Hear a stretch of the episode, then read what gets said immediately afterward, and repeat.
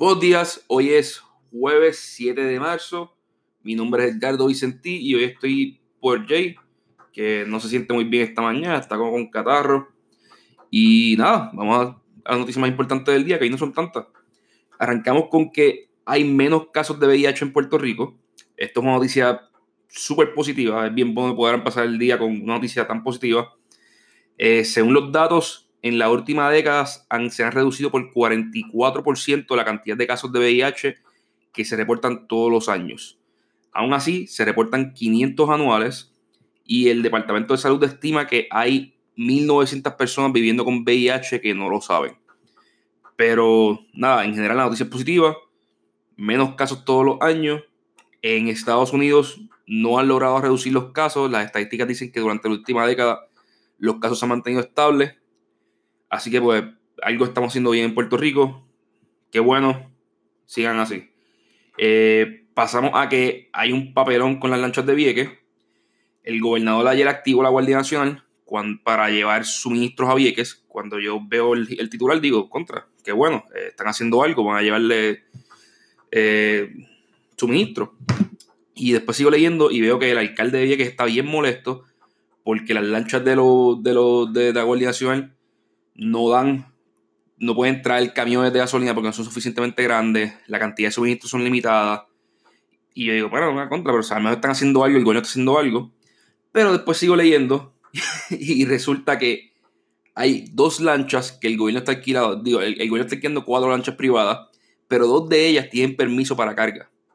Y el gobierno como que no lo sabía, o se le olvidó, o prefieren no utilizarlas para carga, pero la cosa es que se pueden utilizar. De hecho, una de esas lanchas fue la que se alquiló o la que se prestó para la boda en Vieques, en la que transportaron hasta dos guaguas en ella, o algo así fue, fue lo que leí aquí en el artículo. Transportaron guaguas en ella hacia Vieques, por lo cual las lanchas se pueden utilizar, se pueden cargar con mercancía, se puede llevar mucho más mercancía que lo que puede llevar ahora mismo la Guardia Nacional. Este problema no tuvo que ser un problema nunca, pero eh, la Autoridad de Transporte Marítimo está a lo loco y pues tenemos la Guardia Nacional activa llevando cantidades limitadas de suministro a Vieques por 7 mil dólares diarios. Muy bien. Seguimos con que el senador Bernie Sanders y Nidia Velázquez están presentando un proyecto de ley que busca incluir a Puerto Rico en el programa de SNAP. Eh, SNAP es el programa de la tarjeta de la familia, el PAN, pero a nivel federal los 50 estados tienen SNAP, que a diferencia del programa en Puerto Rico, le asigna una cantidad de fondos por persona que está bajo el nivel de pobreza al estado. Es decir, si hay 100 personas bajo el nivel de pobreza, pues le da X cantidad de fondos por persona para pasarle a cada persona. El, programa que está en Puerto Rico, que es NAP, NAP, le asigna una cantidad completa. Le dice, mira, a mí no me importa cuántas personas hay en, en pobreza en Puerto Rico, te voy a dar un billón de pesos. Tú resuélvete con eso. Si te sobran, te sobraron. Si no te sobran, no te sobraron. Eh, obviamente nunca sobran. Y menos en Puerto Rico, que el nivel de pobreza es tan y tan alto. Pues Bernie Sanders y Nidia Velázquez están presentando un proyecto para mover a Puerto Rico a SNAP, lo cual resultaría en que un montón de personas que, que no reciben beneficios del PAN ahora mismo los van a comenzar a recibir. Personas que ya lo reciben van a recibir más porque a nivel federal se recibe mucho más, porque nuevamente es una cantidad asignada por persona, no una cantidad en conjunto que se tienen que separar y bregar con esa cantidad. El único problema que hay ahora mismo es que esto solamente tiene apoyo de, los, demócratas, tanto en el Senado como en el Congreso. Eh, yo creo que esto es algo bien importante. El hecho de que ya hayan sometido la medida indica que hay apoyo real, al menos dentro de los demócratas todos los líderes políticos de Puerto Rico, sin importar partido, sin importar ni siquiera si son demócratas o republicanos, deberían estar apoyando esta medida y juntarse detrás de esta medida. Esto es algo que puede cambiar por completo a Puerto Rico. Son al menos 700 millones adicionales en fondos todos los años. Por lo cual no hay que llevar 15 mensajes a Estados Unidos. Hay que decir, mira, vamos a unirnos todos detrás de este mensaje.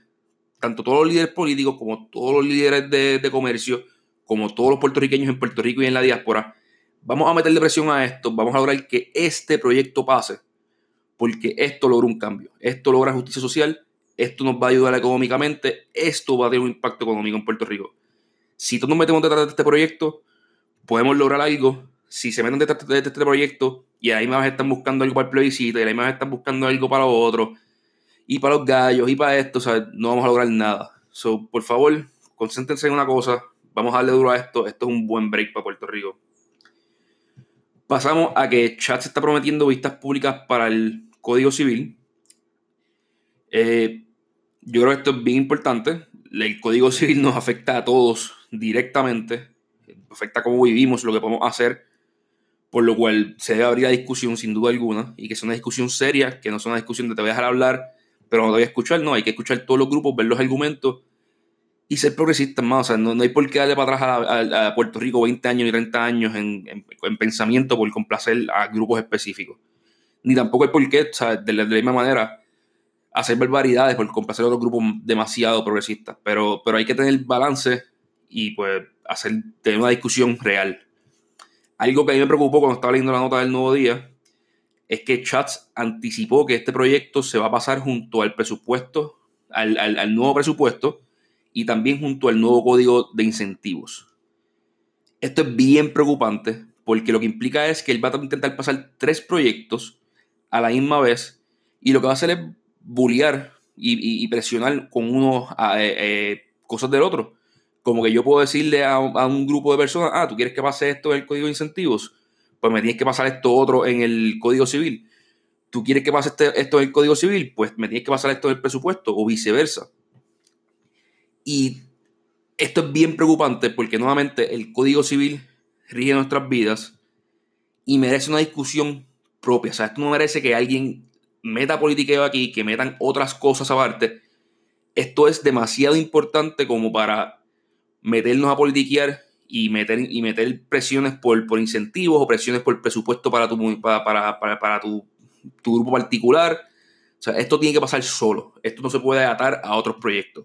Igualmente de incentivos tiene que pasar solo. Sea, Puerto Rico necesita una nueva ley de incentivos. Ya se demostró que gastamos billones de dólares en incentivos todos los años que no tienen uso.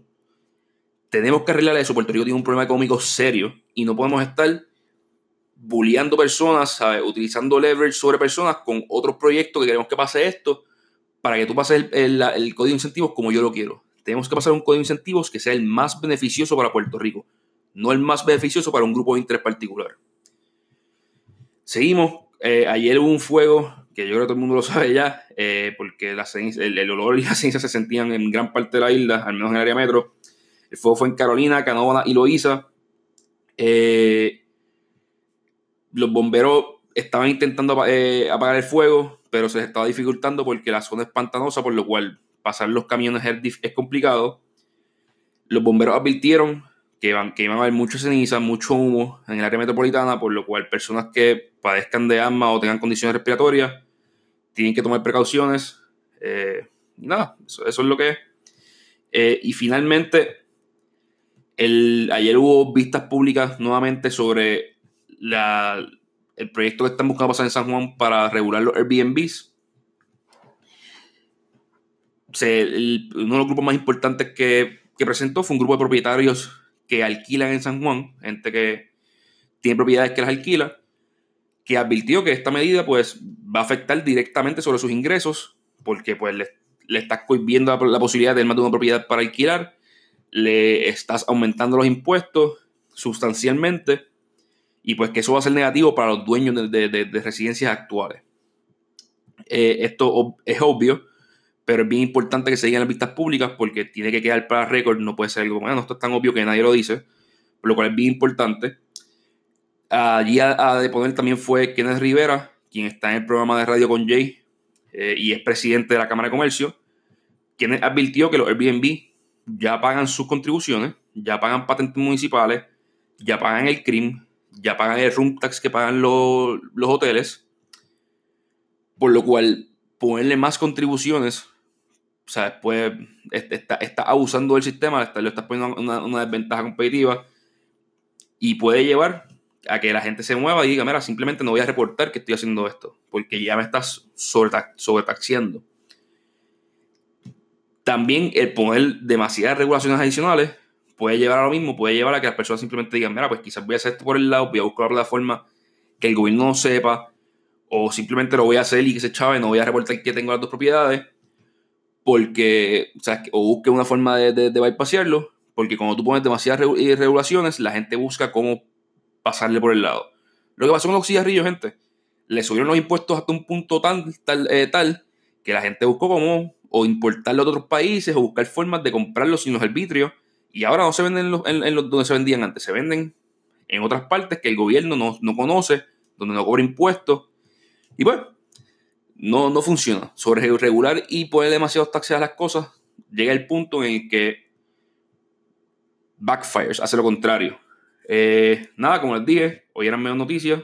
Esto fue bastante corto, creo. Digo, van 10 minutos y medio.